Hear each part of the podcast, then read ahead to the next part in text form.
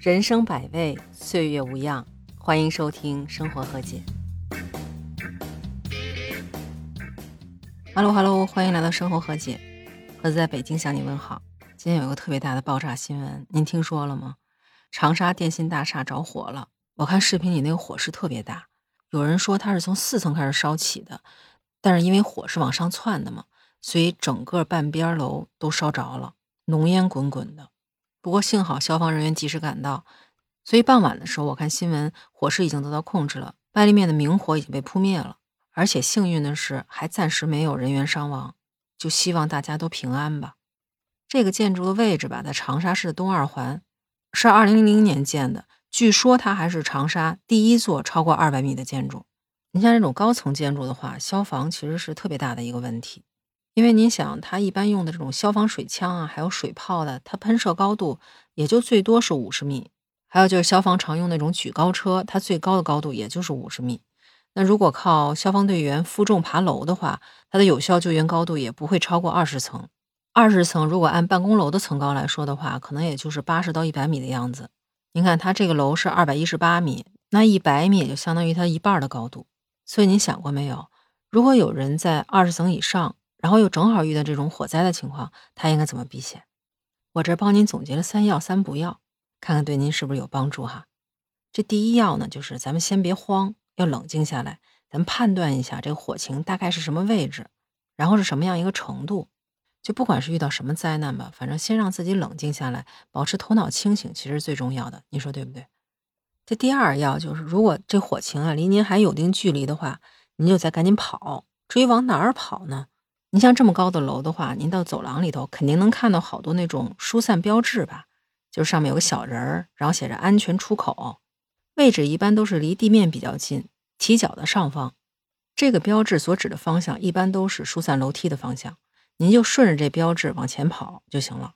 一般这种高层建筑设置楼梯都是加压楼梯。什么叫加压楼梯啊？就是楼梯里头的气压比外面要高，所以烟一般不会往楼梯里面灌。而且这种加压楼梯的楼梯门都是自闭型的防火门，就是您跑进去之后，一般来说门上都有一个控制器，它这门就自动就关上了，烟也不会往里面跑了。如果说您在二十层以上，可能跑不到地面上去，那您还有个选择是可以躲到避难层里。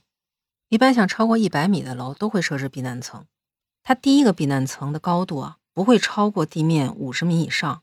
原因就是刚才咱们说的，消防水柱到达的高度不会超过五十米，也就是大概十五层左右的位置。然后，如果更高的楼，两个避难层之间也不会超过五十米。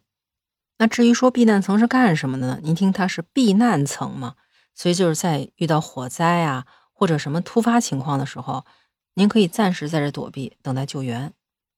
那这第三个要呢，就是因为一般来说，火灾最致命的不是火，是烟。大多数遇难的人都是被烟熏死的，所以您最好是能备一块毛巾，或者是拿一块布蘸湿之后捂住口鼻，目的就是为了保护您的呼吸道不被灼伤，也避免烟气进入呼吸道。另外，我看有些报道说，如果您要是被困在某个屋子里了，您可以先把大门关上，用沾湿的衣服或者窗帘把门缝堵上，让烟别进去，然后打开窗户，这样的话，烟气就算是进来的话，也很快就会散掉。另外要躲的话，躲到卫生间里去，因为卫生间里水比较多嘛，所以相对比较安全一些。或者如果刚好您边上就有一个室外连廊，或者是室外的一个平台的话，您可以跑到那块去。那这三不要是什么呀？第一个就是咱千万别坐电梯，即使是消防电梯，咱也别坐。那消防电梯是专门为消防队员救火准备的。就通常情况下，这一着火，火警一启动，消防电梯第一时间就会降到基准层上去。这个基准层有可能是一层，也有可能是地下层。所以您记住，消防电梯不是咱们逃生用的，咱们最应该去的地方就是那疏散楼梯。第二个不要就是您千万别想着跳楼。如果您楼层低还好，您要楼层高的话，那不跟自杀没什么两样了吗？本来是能获救的，这样一来反而糟糕了。如果要是中间楼层的话，实在没办法。咱们就找窗帘或者一些结实的布，咱们拴成绳子，也别直接往下跳，也容易受伤。第三个就是您别往光亮处跑，万一那光亮处就是火源呢，对吧？还是按照咱们刚才说的，按照这个疏散标志所指引的方向，咱们有序的跑到疏散楼梯里，按秩序疏散。你看，咱再回头看看这三要三不要到底都是哪些？第一个是要判断清火情，第二个是要跑的话，得跑到疏散楼梯或者是避难层里去。第三个要就是用沾湿的毛巾捂住口鼻，别让烟气熏着了。这三不要是千万别坐消防电梯，也别跳楼，更别往光亮地方跑，咱有序撤离。那说了这么多，也不知道对您有没有帮助。哎，就希望大家都不要遇到火灾吧，希望大家都平平安安的。也希望今天在长沙电信大厦里的这些人都平平安安的，大家都不要有事儿。不知道您是不是知道其他的一些火灾逃生方法？欢迎您在留言区告诉我。那今儿咱们就聊这么多，下期见，拜拜。